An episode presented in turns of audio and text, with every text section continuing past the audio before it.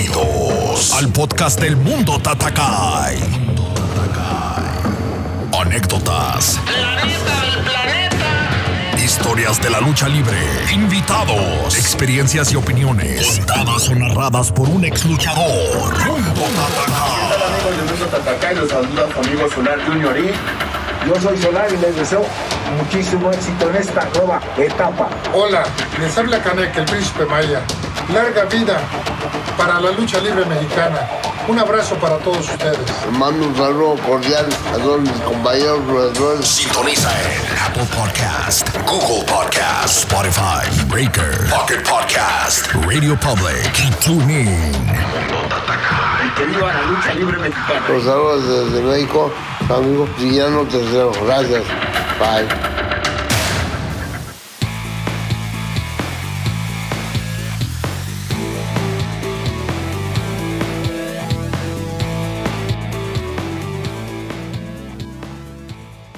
Señores, sean todos bienvenidos a un episodio más del mundo Tatakai, el mundo de la lucha libre. Y pues estamos muy contentos porque tenemos una muy buena plática con una gran invitada y estamos, estaremos hablando de un gran personaje. Así como ya lo vieron en el título, pues estaremos hablando del rey del guaguancó, Mr. Niebla, que pues desafortunadamente ya no está aquí con nosotros, pero pues sigue muy presente en el recuerdo de todos nosotros por la simple razón de que es una leyenda. Así que tenemos una muy buena plática con ella. Esperemos que les guste porque vamos a hablar de muchas cosas, algunas algo muy personales, pero igual queremos, queremos que ella nos cuente un poquito más de la vida de, de Mr. Niebla y más que nada de la vida que ella llevó con Mr. Niebla. Así que pues es algo que, que yo creo que a cualquier fanático de la lucha libre le va a interesar. Así que estamos muy contentos con esta gran invitada. También pues como siempre lo decimos, queremos agradecer a todas las personas que nos comparten en las redes sociales, a todas las personas que escuchan el podcast, que cada vez somos más y eso nos da mucho gusto. También queremos agradecer a las personas que se toman el tiempo para escribirnos, para decirnos cómo estuvo el podcast, para decirnos comentarios, para, para decirnos hasta su, su punto de vista o hasta su opinión de algo que estamos hablando aquí. Eso se agradece infinitamente porque toman de su tiempo para estarnos escribiendo. Así que pues esperemos que este episodio sea de su agrado y comenzamos.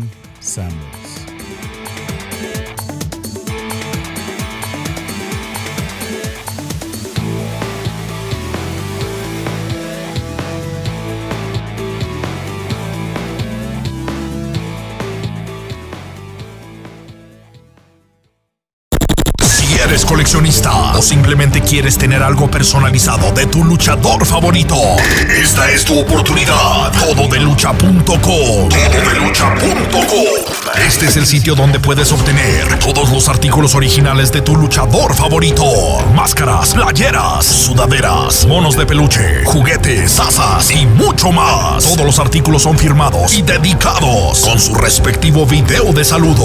Una gran colección de luchadores como Hijo de Fishman, Canek Jr., Hijo de Octagón, Huracán Ramírez Jr., Máscara Sagrada Jr., Hijo de Máscara Sagrada, Emperador Azteca, Galeno del Mal, Bandido, Ciclón Ramírez Jr., De Gatúbela, Hijo de Dr. Wagner Jr., Alas de Oro, Alas de Plata, Halcón Negro Jr., Fuerza Guerrera Nueva Generación y muchos más. Envíos nacionales e internacionales. Colecciona ya. Todo de lucha.com. Todo de lucha.com. Cuando se escucha una cumbia,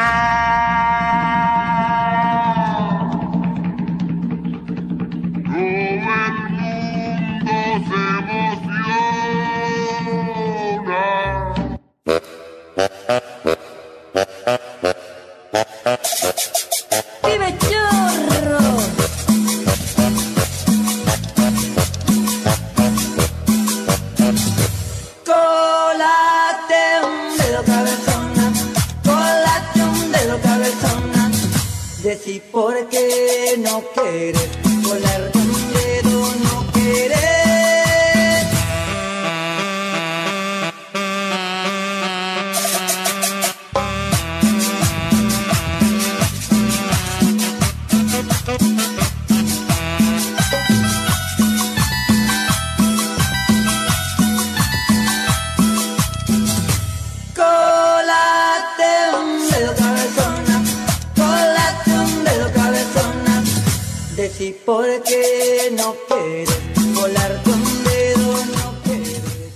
bueno, pues estamos hablando de una gran leyenda, alguien que ya, ya pasó a otro nivel, como lo decimos siempre, en la arena celestial. Y que pues todos recordamos con muy buenos recuerdos de todo lo que él hacía en este bello deporte. Pero hoy estamos con una gran invitada que es la persona que lo acompañó 12 años de su vida, la persona que estuvo siempre al lado de él apoyándolo. Y pues si queremos conocer un poquito más de Mr. Niebla, el rey del guaguancó, pues qué mejor persona que la persona que estuvo acompañándolo por mucho tiempo, que es su esposa Mariela Adriana Rodríguez Melo. Es un gusto para nosotros tenerla aquí, ya que nos va a dar un poquito más de su tiempo y estamos muy contentos de poder conocer detallitos que solamente usted lo sabe sobre Mr. Niebla. Así que Mundo Tatacay le da la bienvenida a la señora Mariela Adriana Rodríguez Melo, esposa de Mr. Niebla. ¿Cómo estamos? ¿Qué tal amigos? Buenas noches. Les saluda su amiga Mariela Rodríguez, Josefina la Máxima. A sus órdenes, caballero. Pues primeramente queremos agradecerle estar aquí con nosotros compartiendo algunas de las historias para conocer un poquito más lo que era el famoso Chayito, el rey del guaguancó, Mr. Niebla, el apestoso mayor o como le quieran decir. Eh, tratamos de que la gente conozca un poquito más allá del personaje. Así que pues muchas gracias por, por estar aquí con nosotros. Y primeramente le, le quiero hacer esta pregunta de ¿cuántos años juntos? Mire, estuvimos juntos 12 años. 12 años a partir ok. del 2008, así es. Ah, pues muy, muy bien. Algo, algo que queremos que nos cuente es cómo fue el contacto la primera vez. Sabemos que fue en una función de lucha libre, que usted no era como que muy fan de la lucha libre, pero algo muy chusco era que usted pensaba que, que él no era tan famoso ni popular porque pues, salía hasta el final. Y pensaba usted que los menos populares eran los que salían al final y primero salían los más populares. ¿Cómo, ¿Cuándo le cae el 20 de decir, ah, caray, como que él sí es popular porque pues sale al final y, y tiene mucha popularidad y la gente lo sigue mucho? ¿Cuándo le cae el 20 de que él sí era muy conocido? Y mire, amigo, efectivamente yo no era fan de la lucha. Uno de mis hijos, ah, sí, desde pequeñito, desde que tenía unos dos años. Cosa curiosa porque ahí en casa no, este, no era común que se viera lucha libre. Entonces, efectivamente, yo no sabía nada de luchas, ni quién primero, ni quién al último. No sabía cómo era la temática. Y en sí, yo supe que que Niebla era una figura importante a raíz de que él regresa en, el, en junio del 2008, regresa a las filas del Consejo Mundial de Lucha Libre. Me dice, oye, voy a tener mi presentación, este, por favor vente, yo soy originaria de Guadalajara, dice, por favor vente porque quiero que estés conmigo. Ah, perfecto. Vengo y para empezar yo ni conocía la Catedral de la Lucha Libre, que es la Arena México, entramos y me super impresioné, ¿no? De ver tanta gente. Total, eh, um, estaba, se supone que iba a empezar un pique con el doctor Wagner.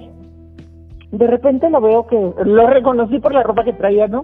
Que se sube, traía una capucha, se quita la capucha y deja al descubierto la máscara y es cuando lo vaciona todo el mundo y dice, ah, caray, creo que sí es reconocido. Hasta ese momento supe que era reconocido, una figura reconocida. Sí, y vaya que muy reconocida. Entonces, como quien dice, podemos decir que se enamoró de, la persona y no del personaje, ¿no? Así es, así es. Obviamente yo lo conocí enmascarado y lo conocí como personaje, pero le repito, era la primera vez, se podría decir que estaba tan de cerca, se estaba en segunda fila y del lado de pasarela de un espectáculo de esa, de esa índole, un espectáculo de lucha libre. Ya había ido con anterioridad, pero pues de más éxitos, a lo mejor este, en una ocasión a la Coliseo de Guadalajara precisamente tenía mi niña que ahorita tiene casi 16 años, estaba como de un añito, así es que nos mandaron casi casi hasta atrás. Y no, la verdad ni sabor le, le tomé porque nos invitó un cuñado. Ándale, comadre, vamos. No, como que vamos. Total, que ya fui por compromiso, pero este, no, la verdad ni, ni en cuenta, ni en cuenta con el espectáculo. Entonces imagínense ya este, ya veo el espectáculo, ahora sí que en vivo y a todo color y sí fue muy impresionante. ¿Y cómo, cómo fue el contacto inicial? Porque sabemos de que es un rudazo, de que era un rudazo muy conocido y, y tenía un carisma muy bueno, pero poca gente sabe que era muy detallista, era hasta cierto punto, digamos, cursi en el buen sentido de la palabra, y, y e- ese lado que mucha gente no se imagina que él era de esa forma. ¿Cómo fue el contacto? ¿Cómo se acercó? ¿O qué es lo que, lo que hizo para llamar su atención? Pues mire, ah, mi hijo quería au- autógrafo. Entonces me dice, ¿sabe qué es que si yo me acerco, los niños me van a tapar y no me lo van a dar? Por favor, pídaselo usted. Para esto, desde que sale niebla a, pasarela, le repito, iba contra el fabuloso intocable, que era el ídolo del momento. Este, pues obviamente él como rudo ya sabe que la gente siempre está apoyando la mayoría de los técnicos, ¿no? Y a mí me gusta ir en contra de la gente por el simple hecho de que era así la, la cosa, pues ya empiezo a apoyar a Niebla.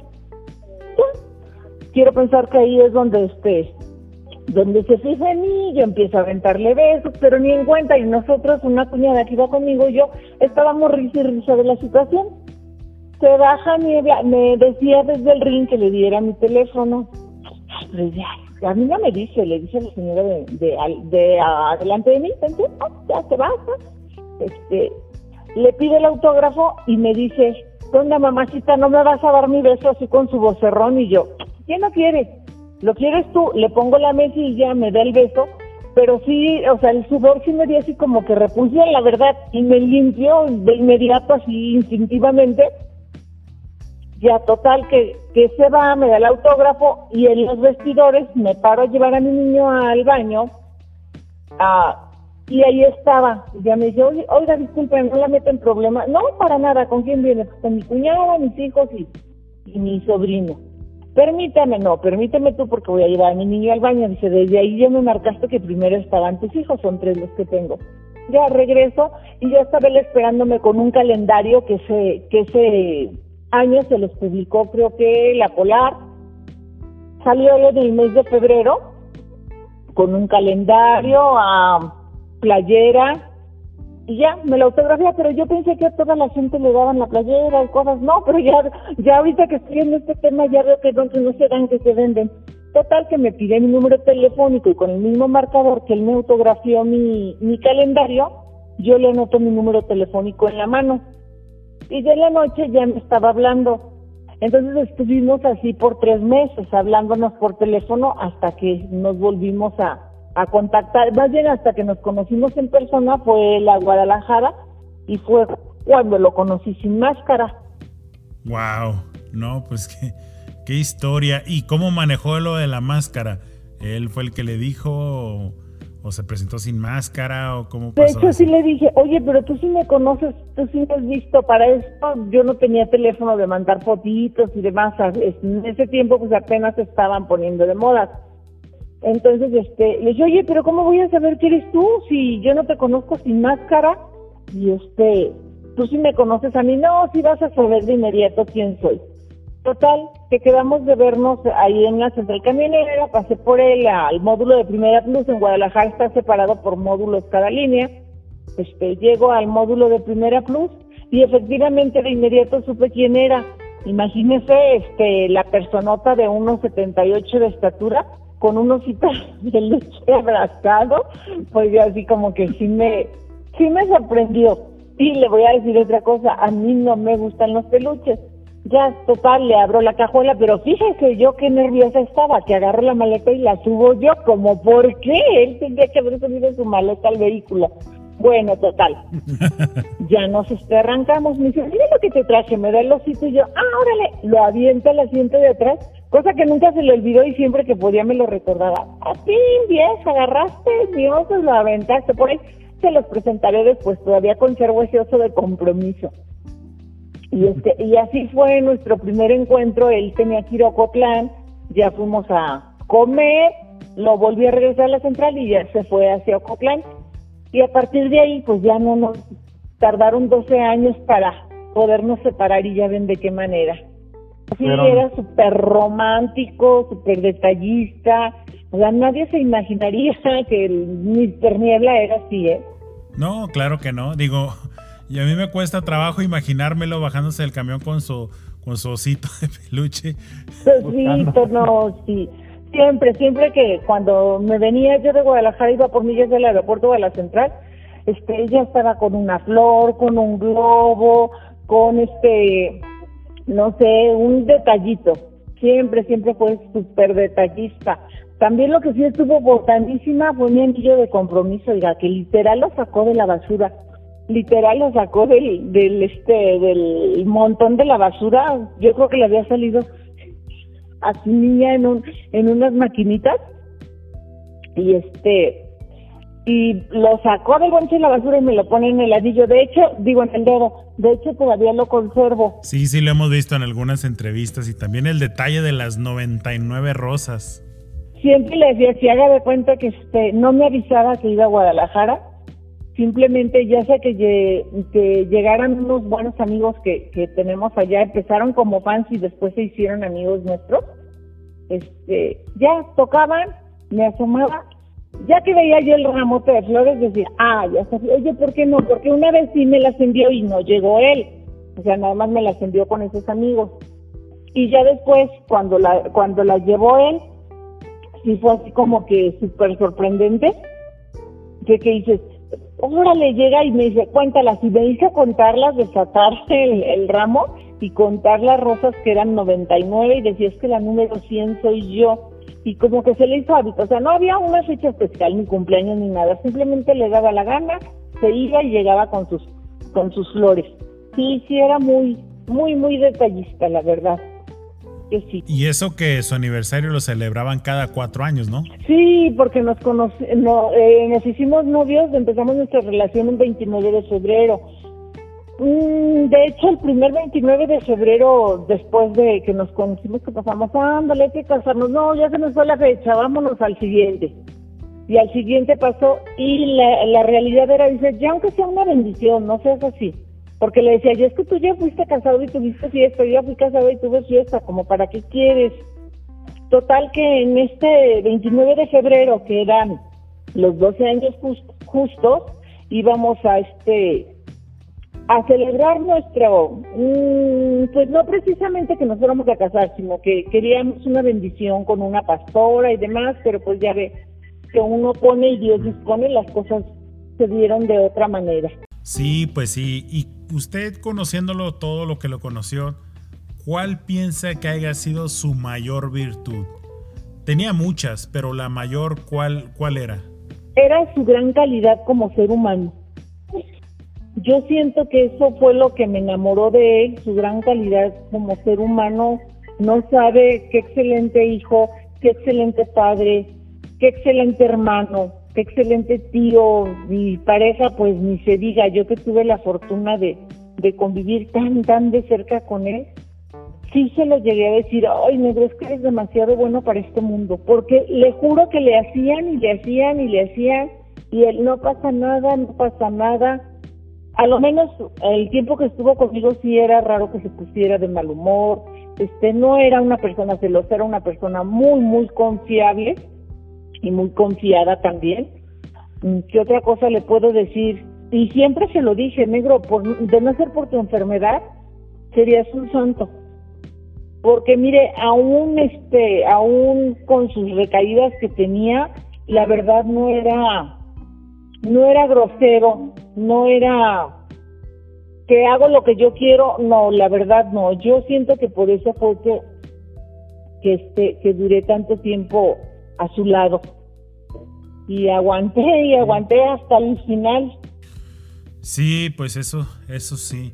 ¿Y usted alguna vez lo escuchó decir que le hubiera gustado o le gustaría dedicarse a algo más aparte de la lucha libre? Mire, antes de la lucha él le gustaba el fútbol y entrenaba fútbol. Después de la lucha, o sea, sí me decía, ¿sabes qué? Quiero que pongamos un negocio. Ah, Primero quería él comprar taxi. Oye, y si compro un taxi, ¿sabes qué, negro? Tú no sabes ni siquiera abrir el cofre. Y para eso tienes que saber de mecánica, para que no te vea la cara tu trabajador. A veces no te cuidan el coche, tendrías que trabajarlo tú. Este, no sabes conducir bien, porque quiero que sepa que yo lo enseñé a conducir. Oh, sí, esa sí no me la sabía, ¿eh? Ajá, no, pues nadie lo sabía, así es. Yo manejo desde los 15 años. Así es que 35 años de experiencia me avalan. Ay, ya dije mi edad, no importa. y este, entonces yo le sugerí que, que viera otra opción. A él le gustaba mucho la cocina y no es por adular, pero este, tengo buen sazón y cocino rico. De hecho, en Guadalajara a eso me dedicaba, dábamos servicios de banquetes junto con mi mamá. Y esa era la idea, poner algo, le digo, vamos poniendo algo, algo relacionado con comida y hay que adornarlo con luchas. Me dijo, no, sí, me parece muy buena tu idea. Entonces, como Eh, Él que- comentaba algo de mariscos, ¿no? Sí, su papá se dedica a eso. Él vende en la vida, tiene su negocio y vende marisco, pero no preparado. Marisco crudo. Ajá, sin preparar. Sí me decía eso y le decía, a ver, a mí lo único que me gusta de los mariscos es comérmelos. No me gusta prepararlos. Entonces, no, eso no. Tiene que ser algo que yo sepa porque tú no, obviamente tú no vas a estar ahí al pie del cañón. La que va a estar voy a ser yo y tiene que ser algo que me guste. Entonces, este, sí teníamos el proyecto, era, es que para este año teníamos muchas cosas, muchas cosas que, que realizar, muchas metas que alcanzar. Sí, pues así es. Eh, definitivamente, pues nadie sabemos cuándo, cuándo nos toca irnos, ¿no? Tengo una, una serie de preguntas que son algo simples, cortitas, pero si usted puede contestar lo que él contestaría o sobre él. Ah, perfecto. Esperemos que, Entonces, que cumpla sus expectativas. Dígame, viene de ahí. Sí, claro que sí. Lo hacemos con la simple finalidad de conocerlo a él un poquito más. La primera pregunta es, ¿comida favorita? Su comida favorita era el mole verde, el pollo en mole verde. ¿Qué películas le gustaban? Todas las mexicanas, todas las, las que fueran comedias, le encantaban. ¿Qué comida no le gustaba para nada? Las tortas ahogadas y el pozole. Ah, ok. ¿Tenía algún carro favorito él? No, no, no, en cuanto a eso, ah, sí había tenido ya un vehículo, un Pointer que compró en el 2008, que desafortunadamente lo chocó, no lo enseñé a manejar bien. Y este y ya no había tenido vehículo, él siempre se, se movió en taxi o con amigos o familiares y demás, hasta que yo me vine al- a vivir al Distrito Federal, fue que compró en el 2015, fue que compró el vehículo. No, él, él sí no era así de carros, ¿eh? Ah, ok. ¿Y cuál era su frase favorita, la que usaba más ahí en la casa o la que usted escuchara más? La que usaba, una frase que usara siempre. Ay, es que sí, en verdad sí tenía muchas. Pero, a ver, ¿cuál podría decir que sí la decía mucho? Una que sí decía mucho en vestidores, igual no en su casa, ¿verdad? pero sí decía mucho, esas son mamadas. Eso sí lo decía mucho. No, este, sí, e- esa era una, menos la de, la de mastil más alto del barco, esa la odiaba, eh, quiero que sepa. Esa palabra, olvídese, que la traen todos los chavos de vete a la verde, eh, olvídese, esa la odiaba, la aborrecía. Pero sí, pudiera ser que, eso- que esa palabra sí, aunque le soy franca, a mí nunca, nunca me la dijo así, directa, no, no, no, jamás, jamás. Ante todo era un caballero. Lo más que me llegaba a decir era con cariñito, era, ay, pinche vieja esto, pinche vieja esto otro. Pero este, nada más. Esa que dice usted, son mamadas, a lo mejor sí, sería la más frecuente. Pero en casa era raro que la dijera. Ah, pues sí, sí me imagino. ¿Y ¿Qué programas de televisión le gustaban si miraba televisión? A así que fuera de sus favoritos, le gustaba Familia de 10. Mm, le digo que todo lo que fuera, lo que fuera comedia, que lo hiciera reír, él encantado. Ah, ok. ¿Y qué deporte le gustaba fuera de la lucha libre? El fútbol. Pero así que apasionadísimo, apasionadísimo no. O sea, por decirle algún deporte, que lo llegué a ver rara vez viéndolo era ese o cuando sus hermanos tenían algún algún partido así amateur iba a verlos Ujú. ahí precisamente en, en el Deportivo Pavón Ah, ok. ¿Y hay algo que le haya comentado usted o que usted haya visto de que él decía que algo que le hubiera gustado cambiar del pasado o que lo hubiera hecho de otra forma diferente? Ah, pues solamente su su enfermedad su gusto por el alcoholismo por el alcohol. Yo siento que nada más eso porque de ahí en fuera le digo mm, y sí me lo llegó a comentar que de lo que había hecho lo volvería a hacer y no se arrepentía de nada excepto de eso Sí, pues como siempre, muy transparente, ¿no? Y, agarrando el toro por los cuernos, como decíamos. Eh, otra pregunta es, ¿le gustaba algún olor en específico? Sí, de hecho siempre se ponía mi desodorante y mi perfume. Siempre, o sea, él lo usaba. Le decía, es ¿por qué te ponen mis cosas si tú tienes el tuyo? Es que me gusta leer a ti. Y siempre eran, y desde antes de conocerlo también este eran perfume, ah, perfumes, no, desodorantes de mujer. Siempre eran los que él se, se ponía y se podría decir que ese es el de los aromas que él prefería, los florales. Ah, ok. No, esa sí tampoco ni me la sabía ni me lo esperaba. Tampoco nadie me lo había preguntado. Por eso les digo, ustedes pregunten y yo contesto. Ah, ok. No, pues en eso estamos. ¿Cuál era su música favorita? La salsa, la guaracha, le gustaba mucho. Y me imagino que la otra ya no le gustaba, ¿no? La de su entrada. Porque decía que todos los días la escuchaba y que dice, ya no me la ponga, aunque la escucho cada rato, ya me tiene hasta la... Lo escuché en una entrevista. Pues la de este, la de los tiros chorros. Esa era la que ya decía. Luego a veces hacíamos a fiestas y- y reuniones y así como por por homenaje, por, por ¿cómo le podría decir? Por atención le ponía la música y no, por favor, ya ni la quiero escuchar. Pero mire, tratamos de cambiar ese tema y no, no se pudo. Nadie lo ubicaba con otro tema que no fuera ese. Y ya lo dejamos, eh, lo empezamos a, a usar en noviembre de- del 2008. Y hasta el final ese fue el que siguió usando. Sí, pues ya esa canción quedó inmortalizada con Mr. Niebla. Donde sea que la escuchen, pues luego, luego se imagina uno a Mr. Niebla, ¿no? Y que es la misma que usamos ahorita en el intro. Sí, así es. ¿Algún día le comentó él a qué le tenía miedo? Sí, a los gusanos cara de niño. ¿Sí? Eso era su pavor. Los- hay unos gusanos que les llaman cara de niño. Ese era su, su pavor ver esos gusanos. Ah, ok. ¿Había algo que él le daba pena? Mm, pedir prestado. Jamás pidió prestado. Ah, ok. No, pues bueno, eso habla muy bien de una persona. No, no nada más no pedir prestado, prestado por pena, pero esforzarse para no verse en la necesidad de pedir prestado. Eso yo creo que habla, habla muy bien de una persona.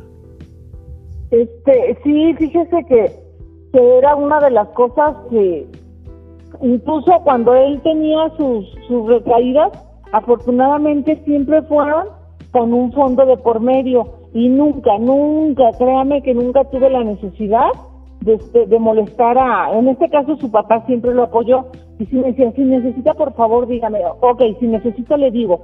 Y como nunca necesité, pues nunca le dije, ¿no? De que oiga, présteme él amigos y cosas por el estilo, puedo meter las manos al fuego y que ninguno me diga lo contrario, que es que él me quedó de ver porque me pidió, olvídese, nada de eso. Él cuando andaba mal, ni se acercaba siquiera a ir a la arena y mucho menos molestar a cualquiera de sus compañeros, de sus amigos, no. Eso era una de las cosas que, deudas, o sea, no, no dejó, porque tampoco era de tengo tarjeta de crédito y gasto, gasto, ah, ah. O sea, él gastaba únicamente lo que tenía. Ah, ok. Siguiente pregunta es, ¿qué era lo que más lo hacía enojar? ¿Qué era lo que más lo- le molestaba? la impuntualidad. Ah, no sabe eso cómo le molestaba a él la impuntualidad. Haga de cuenta que si tenía que estar en la arena, que la función empezaba a las ocho y media, nosotros a las seis, seis y media más tarde ya estábamos ahí en la arena.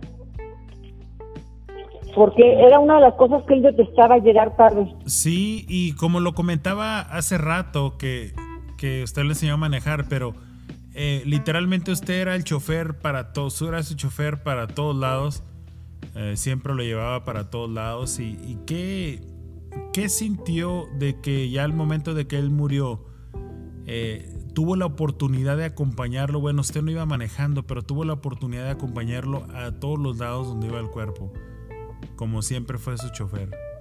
Sí, hasta el final, hasta el final, no sabe yo cómo le agradezco al señor Rubiño eso que hicieron conmigo desde el momento que nos entregaron el cuerpo en el hospital, lo llevamos a preparar y yo con él. Y le juro, le juro, esto también no lo he comentado, este, cuando no se tardaron tanto en entregarme el cuerpo, porque él falleció a las 4.45 y a las 8 de la noche yo ya traía, yo ya tenía el cuerpo, yo ya tenía el cuerpo Ah, todavía estaba tibio, todavía estaba tibio porque tenía yo la costumbre de ponerle mi mano entre el hombro y, y el cuello y todavía sentía que estaba tibio. Y le juro por Dios y por mis hijos, que es lo más sagrado que tengo, que este, que Niebla se fue con una sonrisa en el rostro. Lástima que después de que arreglaron el cuerpo, ya no tenía él la misma cara, pero le juro que él se fue con una sonrisa. O sea, yo lo vi y dije, es que se va riendo, está sonriendo. Incluso los de la funeraria haber dicho, ay, la señora ya se chifló, ¿no? Ya se volvió loca o que este, qué es lo que le pasa. Porque si me decían, si quiere, véngase para acá, véngase para acá, atrás. No, le- les dije, yo me voy a ir aquí con él. Entonces ya llevamos a arreglar el cuerpo, llegó a la, a la funeraria y ya ve que lo velamos dos días también cuando lo trajimos para acá para cuando lo trajimos para acá para el para con sus papás donde fue la otra parte donde lo velamos también hicieron el favor véngase señora de ir con su cuerpo. Al llevarlo al panteón todo el tiempo pero imagínese eh, iba con con su cuerpo. Y sí sí fue muy difícil esa pregunta que usted me hace o sea ya después nada y ya después la pasibilidad, ya deja de ser la algarabía de siempre de subir, bajar y demás. Nada más que como ya teníamos pensado hacer, hacer una función para el 4 de enero, él falleció el 23 de diciembre, tuve que movilizarme para continuar con el proyecto. Yo ya no lo quería llevar a cabo, pero tuve que movilizarme y este sí me dijo su papá, yo con el papá siempre le pedí autorización para muchas cosas porque me dijeron los compañeros, este si ya tenemos todo, vamos a seguir adelante.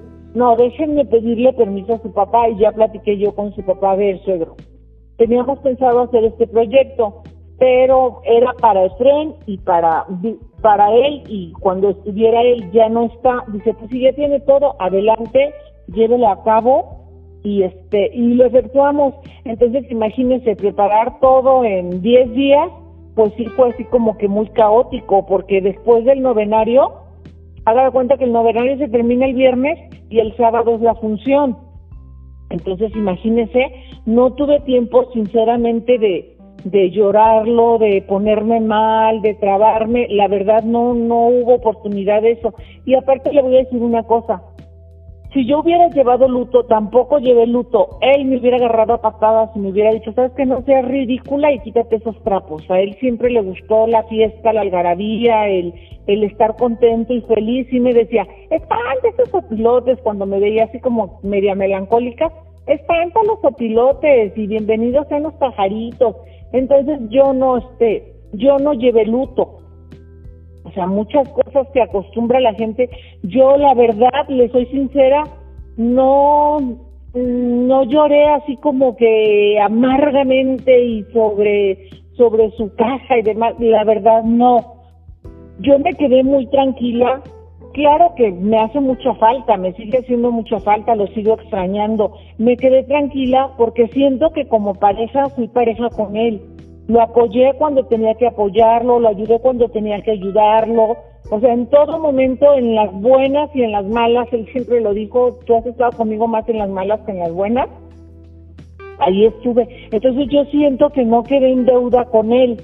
Él sí quedó en deuda conmigo porque yo lo quería más tiempo conmigo. Pero este, fuera de eso, o sea, no siento que, que me haya faltado darle algo como, como pareja. Pues qué bueno, la, felicito porque digo, yo, yo no tengo el gusto de conocerla a usted personalmente, pero a como la estoy escuchando hablar, eh, usted tiene algo, porque yo, bueno, sí he pasado por algo así y de hecho me siento igual, pero con una, con una abuela. Y, y usted lo que tiene se llama paz mental. Y paz mental pasa cuando uno da todo hasta, hasta el último momento, hasta el último minuto de la vida de esa persona y hasta que ya descansa en algún cementerio y todo eso. Y, y afortunadamente hay personas que tenemos esa dicha de hacerlo por alguien que queremos mucho. Y eso es paz mental. Y así como la escucho hablar, pues es, esa, esa paz mental la tiene porque usted dio todo y no se quedó, no le quedó a deber nada, ¿no? Sí, pues precisamente así me siento y quiero que sepa que esa misma tranquilidad. Ya desafortunadamente ya partieron este tres seres queridos míos muy cercanos, dos hermanos y mi padre. Y quiero que sepa que igual me sentí con ellos, o sea, igual con mi papacito, yo ya vivía aquí con, con Niebla. Cuando este falleció mi papá, había estado yo un día antes en Guadalajara. Me vine un sábado y ya las, venía llegando yo de Guadalajara y a las nueve de la mañana me hablan que ya había fallecido mi papá. Me regresé inmediatamente y ¿qué cree? Que me sentí igual, o sea, tranquila, porque dije, es que cuando él me necesitó estuve, cuando este, él me requirió aquí estuve y siento que hice lo que tenía que hacer con él. O sea, así soy yo de serena. Mucha gente reaccionamos de diferente manera. Hay quienes pueden pasar uno, diez, veinte años y nunca superan la pérdida. Es una pérdida que nunca se supera, obviamente. Pero pues tampoco vamos a estar atormentándonos con eso. O sea, tenemos motivos para seguir adelante. Yo lo digo por mis hijos. Son uno de ellos acaba de cumplir este mayoría de edad, el otro tiene va a cumplir 16 años, o sea, son chicos todavía mis hijos, no puedo darme lujo, mi familia vive en Guadalajara, no puedo darme lujo de deprimirme, tirarme la depresión, no, para nada. Tan es así que yo en enero busqué trabajo y me dieron oportunidad en un buque jurídico y estoy trabajando para para ellos, no es por el tema de la pandemia, ahorita estamos en receso, ¿no? pero es lo que le digo, la vida tiene que continuar, no nos resta más que pues echarle ganas, no podemos seguir por ahí publiqué algo que me gustó, que dice algo así, no te mueras con tus muertos, cuando les lloras no lloras por ellos, lloras por ti, y ciertamente así es. Sí, no deja de doler, claro que sí, lloré, por supuesto que sí, pero a lo mejor no como esperaba verme la gente me comentaron, es que estabas muy serena, que estabas en shock, estabas drogada o qué te pasa. No, para nada, yo sentía que estaba consciente. Mire, tan es así que cuando me dieron la desagradable noticia, mi reacción fue empezar a hablarle a su familia, a sus hermanas, este, le llamé a mi mamá, le llamé a mi hermana, así, o sea, con esa sangre de, de que tengo que estar tranquila, tengo que ver qué es lo que sigue, no me puedo desmayar, no me puedo, este, poner mal. Sí, pues definitivamente eso fue lo que le dio fuerza, el tener que hacer todo lo que lleva de documentación, de hacer todo ese... Yo creo que eso mitiga un poco el dolor y a veces hasta no la deja pensar porque tiene tantas cosas que hacer, entonces eso, eso siempre ayuda, pero definitivamente el, el haber hecho todo lo que estuvo a su alcance, pues sí, sí ayudó a que se tuviera esa o tenga esa paz mental. ¿Y alguna, algún personaje o algún luchador se ha acercado con usted para continuar con ese nombre, para seguirlo usando? Mire, este, en dado caso a donde tendrían que acercarse hasta ahorita no, eh, tendrían que acercarse al consejo. ¿Por qué? Porque el nombre no le pertenecía, el nombre de Mister Niebla no era propiedad de, de mi difunto esposo, es de la empresa del Consejo Mundial de Lucha Libre. Ah, pues sí, ¿verdad? Sí, sí no me acordaba. Cuando él va a AAA, el consejo le dio permiso de usarlo. Como quien dice, le- se lo prestó, ¿no? Sí, fíjese que sí, ¿eh? porque en ese tiempo todavía estaba el señor Alonso Lutero, que mis respetos, Dios lo tenga en su gloria, ya están juntos. Este, el señor lo estimaba mucho, muchísimo. Por eso le pasaba tantos regazones, la verdad, porque lo estimaba mucho. Entonces le dio oportunidad, estuvo él dos años fuera del consejo y siguió usando el nombre. Cuando hacen una tipo convocatoria que se iban a jugar las máscaras Abismo Negro en Paz Descanse ta- también y Niebla, la empresa es cuando decide hablarle, a ver, espérate, si vas a exponer la tapa, si vas a exponer el nombre de la empresa, si lo vas a hacer, hazlo aquí dentro de la empresa. Y fue del modo que Mr. Niebla regresó a las filas del consejo. Sí, claro que sí. Y, y hablando de eso, eh, bueno, como todos sabemos, él ya estaba en el consejo. Algo, algo que muy poca gente sabe es que ya él había tenido tratos para jugarse su máscara. Y, no mucha gente sabe y, y mucha ni se imagina contra quién se le iba a jugar. De hecho, se le iba a jugar este año. Entonces, si nos puede, si nos puede platicar un poquito más de eso, mucha gente no tiene ni idea. De hecho, él me comentó, este, ¿sabes qué? Un día que le mandaron a hablar de la oficina, yo lo llevaba y cuando eran juntas o cosas por el estilo, pues ya lo esperaba, pero ese día que lo citaron fue miércoles. Los miércoles nosotros nos circulábamos, entonces este, teníamos otra persona que nos hacía el servicio de traslados, de transporte, y ya dice, pues si quieres, este, espérame, ah, perfecto. Yo me quedé en casa y se fue él. Ya cuando regresó, ya me dice, a ver, ven, siéntate, quiero platicar contigo. ¿Qué pasó? Esto no quiero que lo platiques con absolutamente nadie y menos mi familia. Este, este año, en este aniversario, dice, en el próximo aniversario ya me propusieron y acepté. Voy a exponer la máscara junto con Carístico. Y yo así como que, ah, sí fue así como un baldazo de agua fría. Pero pues no me restaba más que apoyarlo y le dije, ay, negro, sí lo vas a hacer, sin máscara o con máscara, de todos modos, o sea, tienes, tienes tú todavía mucho que darle al público, el público te quiere, te sigue y ganes o pierdas, o sea, la gente te va a seguir apoyando. Pero sí, sí me lo dijo, sí me lo dijo y tan es así que ya ven que cuando lo he comentado el consejo no me ha desmentido, no me ha autorizado que lo diga, pero lo cierto es que así iba a ser. Sí, pues definitivamente es algo que no mucha gente sabe, que, que ya estaba previsto, que ya se iba a hacer la lucha de apuestas. Y pues con qué personaje, ¿no? O sea, hubiera estado muy buena esa lucha, pero pues desgraciadamente pues ya, ya no, ya no se dio. De hecho, en Puebla ya habían empezado el pique. La última vez que él fue a luchar a Puebla, que luchó con él, con Carístico, ya habían empezado el pique, porque se, pretendía que si continuaran con el pique hasta llegar al aniversario. Sí, pues eso hubiera estado muy bueno, tanto para los fanáticos de Carístico como para los de Mister Niebla. Hubiera sido un muy buen, muy buena lucha. Algo que, a mí me llamó la atención y me gustaría que preguntárselo en, esta plática que estamos teniendo con usted. Eh, es, es muy bien sabido que todos los luchadores, todos, o sea, el nivel de, para aguantar el dolor está muy alto por, para una persona que no es luchador. O sea, es muy alto el nivel de dolor que uno soporta. Bueno, algunos, ¿no? Pero la mayoría. Y algo que me llamó la atención fue a, mí fue que cuando se estaba hablando sobre qué le diagnosticaron, mismos doctores no lo creían como él podía seguir hablando, podía seguir estando vivo con todo lo que tenía.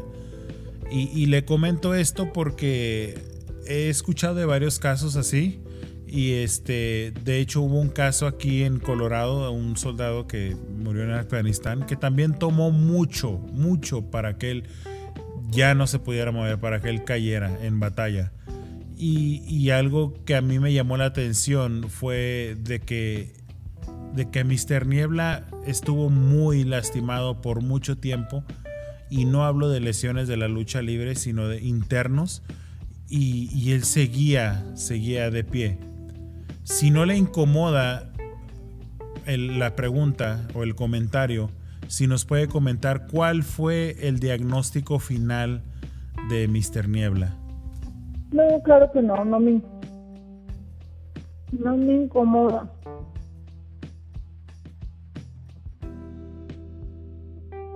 No me incomoda. Este, ah, mire, aquí pasó de la de la siguiente manera. Llegamos a las 4 de la tarde ahí al hospital y a las 4.45 ya me habían dicho que había fallecido. El diagnóstico final y con el cual firmaron su, su este, certificado de función fue de una acidosis, una acidosis severa. Esto es que se ah, hace ácida la sangre como si fuera jugo de naranja. Fue perforación de intestino alto. Quiero pensar que el- de los medicamentos tan fuertes, yo no soy médico, no sé a qué se habrá de- debido esa perforación del intestino. Una insuficiencia renal y hepática crónica porque en, en, en octubre le habían diagnosticado que tenía diabetes, nosotros desconocíamos eso, que tuviera cuánto tiempo tendría con él, no sabemos. Y le dio un paro respiratorio. Ese fue el por el cual está literalmente se lo estoy diciendo como aparece en su certificado de defunción. O sea, estamos hablando de que él tenía todo esto y él cuando él llegó hablando con usted, usted iba hablando con usted cuando llegaron al hospital. Sí, sí, de hecho lo llevé todavía a una consulta aquí a Escaposalco con sus exámenes médicos y la doctora me dijo, este, ¿tiene seguro social? No, pues que no. Hablé yo al consejo con el doctor Omar y le dije, oiga, fíjese que me dicen esto, esto, y no, pues, y la doctora me da, me dio un pase para llevarlo al hospital Juárez. Y me dijo el doctor Omar, pues sí, llévelo ahí, porque de aquí a que hablo con el patrón y por las fechas que era el 23 de diciembre que se presentan, pues dudo mucho. Quiero pensar que le dijo de inmediato al señor Nitro, porque apenas yo iba rumbo al hospital Juárez, cuando me habla el señor Nitro, dice, ¿qué hospital Juárez ni qué ocho cuartos? Por favor, lleve a mi hermano, siempre le dijo que era su hermano, al este hospital Obregón, ya la están esperando ahí, en urgencias, por favor, llévelo para allá, sin este, sin que se tarde. Y ya nos, nos dirigimos hacia el hospital Obregón, ya nos fuimos para allá. Entonces sí me dijo eso, al llegar el doctor, yo quería darle los análisis y ya me dice este, me dice la recepcionista, no, primero firme las cartas responsivas y ahorita sale el doctor, sale el doctor y me dice, ¿quién viene con el paciente a sus órdenes? ¿Sabe qué? El señor viene muy, muy, muy, muy mal. Le, le doy los exámenes y los revisa, que tenían dos días que este, que se los habían realizado, y lo revisa y dice, no, es que viene súper mal. El- este señor entra a terapia intensiva, lo vamos a entubar para estabilizarlo. Y aún estabilizándolo, dice, yo jamás había visto un caso como este de que el señor siga. Y sí, mientras lo llevaba me decía, dame agua, bájame el asiento, súbeme el asiento y ya me cansé. Ya llegando al hospital me dijo, no pidas silla de ruedas, por favor pide camilla porque estoy muy cansado.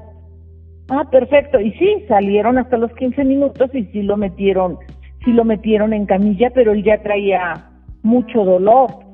Digo que después de que me dice eso, aunque lo, se lo estabilicemos, dudo mucho que se salga. Y dije, ay, este, este doctor está loco, ¿cómo cree que si venía hablando y venía bien y venía todo, no creo que esté, que vaya a pasar eso?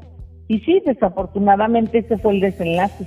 Sí, pues definitivamente era, era muy fuerte, física y mental y pues para lo que veo espiritualmente también era, era fuerte. porque no se no se quejó eh o sea ya nada más dos días antes de que falleciera ya no este pues ya no dormía igual y si es que arrímame para hacer pipí y ahora estoy perdón que te moleste. Y yo no pues tú dime no pasa nada así es que imagínese me aventé dos dos noches antes sin dormir y las dos que los que lo velé que fueron completitas pero le vuelvo a repetir no me arrepiento de nada y lo volvería a vivir No, pues qué bueno, qué bueno que, que- que hayan pasado las cosas y que haya tenido la oportunidad de, de hacer las cosas así con él y, y que pues afortunadamente tuvo, tuvo mucho que darle y yo creo que él pues se fue muy agradecido.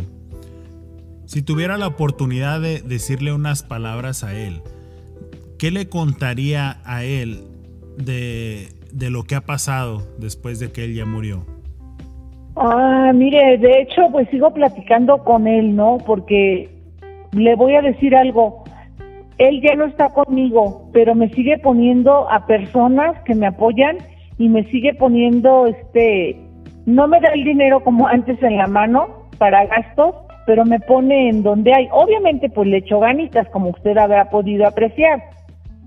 Le echo ganitas y me muevo aquí y me muevo allá, pero este, pero él sabe, él siempre dijo que estuviera, bueno, con otras palabras, ya sabes, el léxico florido.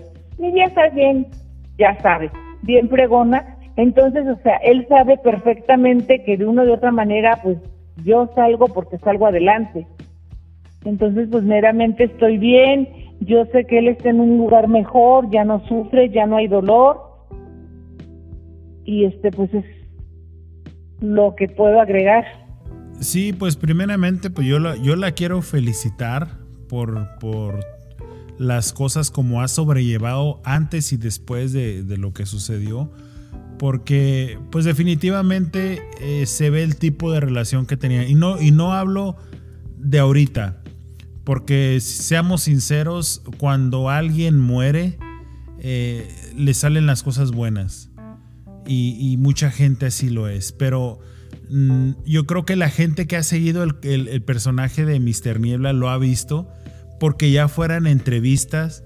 O sea, no importaba quién lo estuviera entrevistando pero siempre salía uh, el nombre de la Josefina, de usted. Bueno, no se llama Josefina, pero, pero siempre salía a flote o salía el nombre de su esposa, que es usted, y, él siempre lo comentaba.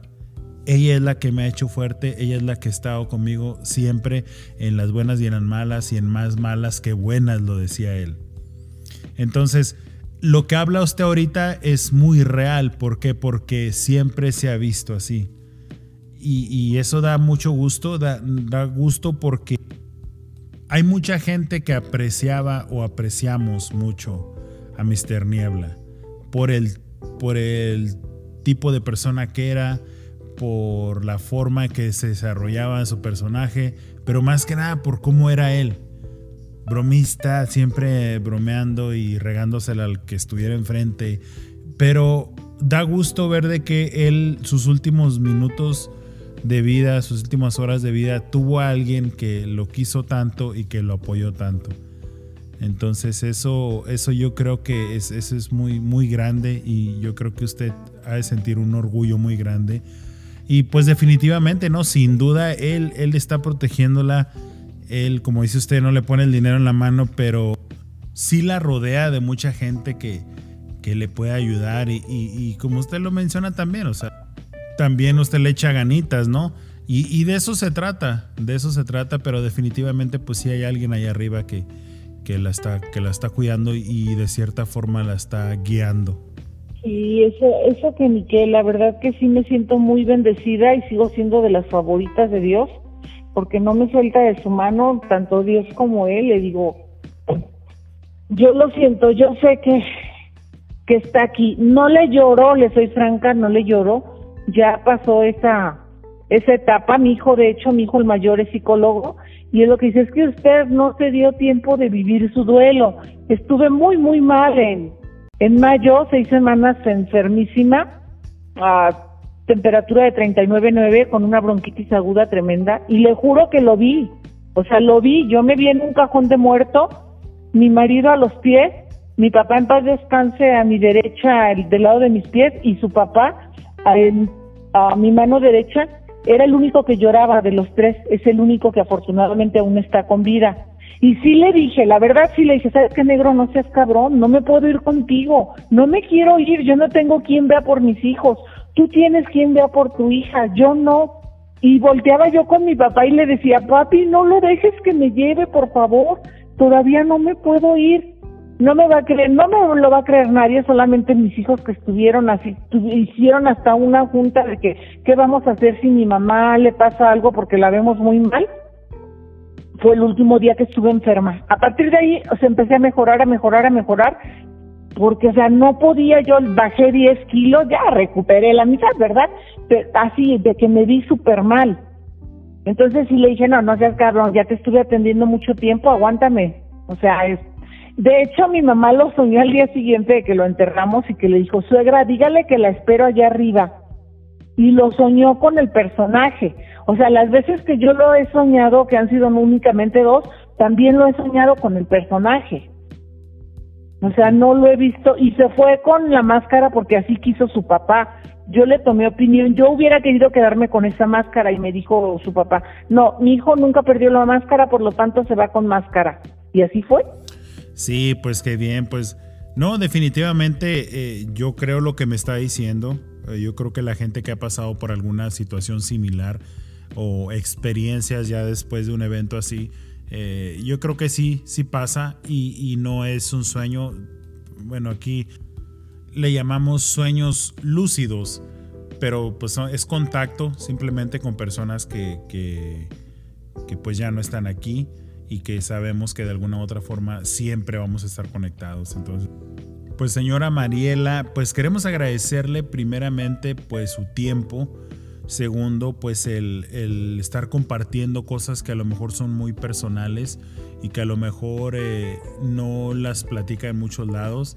Y, y, esto pues ayuda a que, a que mucha gente conozca un poquito más, no nada más de, de Mr. Niebla, pero también de la persona que le daba vida a Mr. Niebla y también de la persona que siempre estuvo detrás de él, que siempre estuvo apoyándolo y que de alguna u otra forma él, como usted lo dijo, se fue con una sonrisa. Entonces, pues queremos agradecerle, queremos ver si nos puede dar su, eh, de qué forma están las redes sociales para que la gente le contacte para una máscara, un producto o algo. Este, aparezco como usted lo dijo, como Mariela Adriana Rodríguez Melo en el Facebook, en, en Instagram, aparezco igual y, también la página de Josefina la más fina, ¿no? Y también si quiere eh, mencionar qué productos tienen para que si alguien le interesa, pues lo contacten para algún producto. Ah, por supuesto que sí. Tenemos a la venta máscaras profesionales, semiprofesionales, playeras, tazas, cubrebocas. Este, muy pronto vamos a ampliar un poquito más la, los productos que tendremos a la venta. Las entregas, si es del interior de la República o del, este, del Estado de México, las hacemos ahí en la crepería del Rey Bucanero. Y del interior envía, envío y este hago un video dedicatorio. Ah, pues qué bien, pues invitamos a toda la gente que guste tener algo de Mister Niebla, pues la Cualquier cosa que necesiten, estamos a la orden. Sí, claro que sí, y pues nos escuchan nueve países, así que pues yo creo que lo pueden contactar de otros lados también. También hacemos envíos al extranjero. De hecho, ¿sabe qué? Tenemos ahorita, este, estamos rifando una máscara retro, son 60, 60 lugares de 100 pesos cada uno y se pueden llevar una máscara retro. Se hace la rifa a través de tómbola en un en vivo a través en mi Facebook. Yo les uh, hacen su depósito, me lo envían y yo con eso los registro en un grupo de WhatsApp en el cual les estoy eh, informando cómo va cómo va el avance de, de dicha rifa. Se tiene programado hacerla para el 31 de agosto, pero si antes están los 60 participantes, antes se hace. Ahorita llevamos una tercera parte de los espacios este, ya vendidos. También por si quieren entrar a la rifa, estamos a sus órdenes. Ah, claro que sí, pues todavía hay tiempo. Eh, en este momento que estamos subiendo este episodio. La gente tiene tiempo de contactarla, de hacer el depósito y de esperar si, son ganadores de, de esa máscara retro. Y pues no nos queda más que agradecerle su tiempo. Eh, es por esta muy buena plática para dejarnos conocer un poquito más de ese gran personaje que fue, mm, que fue Mr. Niebla, que lo sigue siendo porque pues toda la gente lo recordamos pero no nos queda más que agradecerle eh, de que haya compartido esas cosas tal vez muy privadas, pero que a la vez ayudan a la gente a conocer un poquito más sobre la persona y como lo dije hace rato, también la persona que estuvo siempre al lado de él, apoyándolo en todo. Así que pues le agradecemos su tiempo, esperemos que, que todo salga bien que de alguna o de otra forma pues le sigan llegando esas bendiciones de ya sabemos de quién. Y, aquí estamos para lo que se ofrezca también. Esperamos que, la gente apoye, que la gente la contacte y que se lleven un bonito recuerdo de Mr. Niebla. Y más que nada sabiendo hacia dónde va ese dinero, ¿no? Yo creo que esa va a ser la clave para, para que la gente, la gente adquiera algún producto. Y pues aquí estamos para lo que se ofrezca también. Seguimos en contacto y, como le digo siempre, pues lo bueno es de que sabemos todos de que él está en un mejor lugar y de que usted está en un buen lugar también en cuestión de que se quedó muy satisfecha con lo que usted le dio a esa gran persona. Así que pues nos despedimos y muchas gracias por esta plática que estuvo con nosotros. Al contrario, muchas gracias a usted por haberme preguntado, por seguirse interesando y sobre todo a todos los a todos los que nos escuchan y nos siguen y que siguen manteniendo viva su imagen. Se despide de ustedes amiga Josefina La Máxima. Síganme en mis redes.